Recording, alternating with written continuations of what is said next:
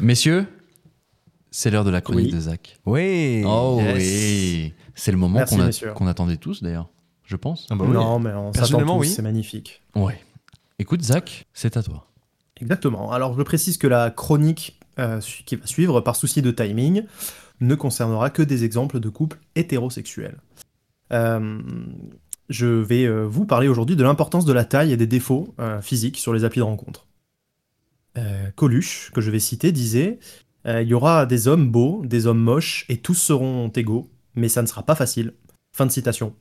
Et je dédie cette chronique à tous les hommes préoccupés par une problématique de taille, quel que soit le membre concerné. Le membre concerné.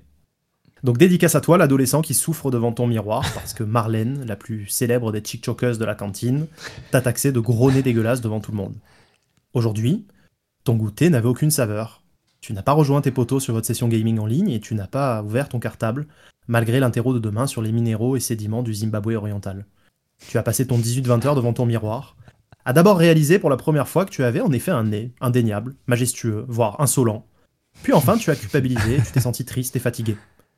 Tu n'as pour le moment pas en tête Sean Penn, Adrian Brody ou Gérard Depardieu, qui pourtant s'en sont très bien sortis avec des tarins leur permettant de fumer sous la douche. J'aimerais te dire que tout s'arrêtera à l'âge adulte, où tu seras enfin valorisé pour ton âme, ton talent.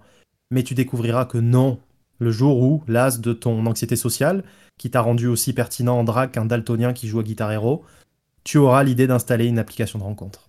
Merveilleuse idée. Attachez votre ceinture, vous, mes petits potes complexés du nez, du zboob ou de, de votre taille en général.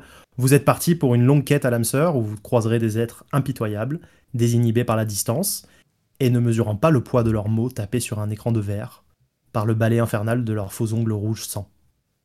Petit dialogue illustratif, donc, je précise, euh, inspiré d'aucun personnage réel, ni de l'expérience d'un chroniqueur positionné à la table des présentateurs du podcast.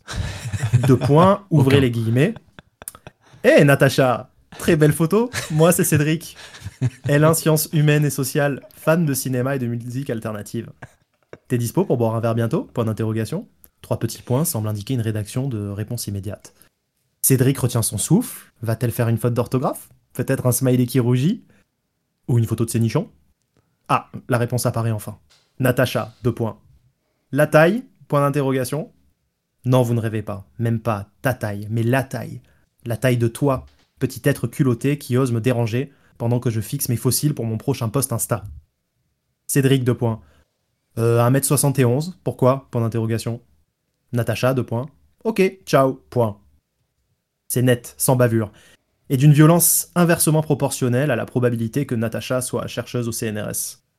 Aujourd'hui, en France, des milliers de Cédric se voient recalés à leur premier entretien de bamboche, sacrifiés sur l'autel de la dictature de la taille. Si vous m'entendez, et avant d'aller perturber une matinée entière sur la ligne du RER A, sachez que selon la zone anatomique concernée, il existe des solutions concrètes. Sachez d'abord, et navré pour les concernés, qu'il est aujourd'hui plus facile de gagner 15 cm de taille générale que de transformer votre Twix en bûche de Noël. De très sérieuses cliniques turques et chinoises proposent une opération d'agrandissement, en coupant votre fémur, puis en écartant progressivement les deux extrémités sectionnées, pour favoriser la croissance de nouvelles cellules osseuses et ainsi gagner plusieurs centimètres. C'est cher, ça fait mal, mais Cédric peut finalement recontacter, en lui affichant fièrement son mètre 90, en pleine poire, Natacha. Il peut profiter d'une délicieuse soirée avec elle en la regardant siroter son cocktail Sexy Lagoon et à écouter son ingénieux plan pour devenir millionnaire grâce à son projet de marque de sac à main pour chat, parce qu'elle a deux chats et que c'est trop sévi et que pour le moment elle est chez ses parents, mais qu'elle croit fort à son projet, notamment parce que sur Insta, elle suit un compte de citation de motivation pour entrepreneurs qui lui a bien fait comprendre que les gens qui ne rêvent pas sont ceux qui ne réussissent pas. Bref, l'addition sera pour la Visa Electron de Cédric, qui rentrera la biscotte sèche vu que Natacha a vu qu'il avait une électron et qu'il avait transpiré en faisant le code. Cédric. Cédric a finalement déposé Natacha devant le Coco Crazy Beach, son club favori. Puis lui, il est rentré dans sa cité étudiante, les yeux écarquillés d'effroi, mais aussi de grâce. Car Cédric réalisa.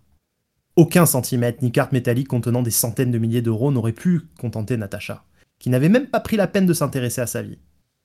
Il repensa alors à Marie-Léonie, sa copine weirdo du lycée, belle mais bizarre, donc moins socialement acceptable pendant les années lycée.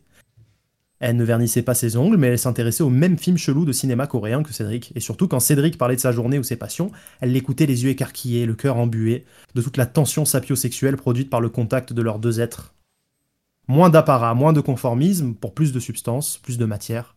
Paradoxal pour un être qui manquait de centimètres. Alors à vous tous, les Cédric, qui allez pousser la porte d'une clinique des jambes, gardez votre oseille, payez un resto à votre Marie-Léonie, ancienne copine du club de lecture manga du lycée. Elle vous aimait pour ce que vous étiez, et l'aventure sera belle.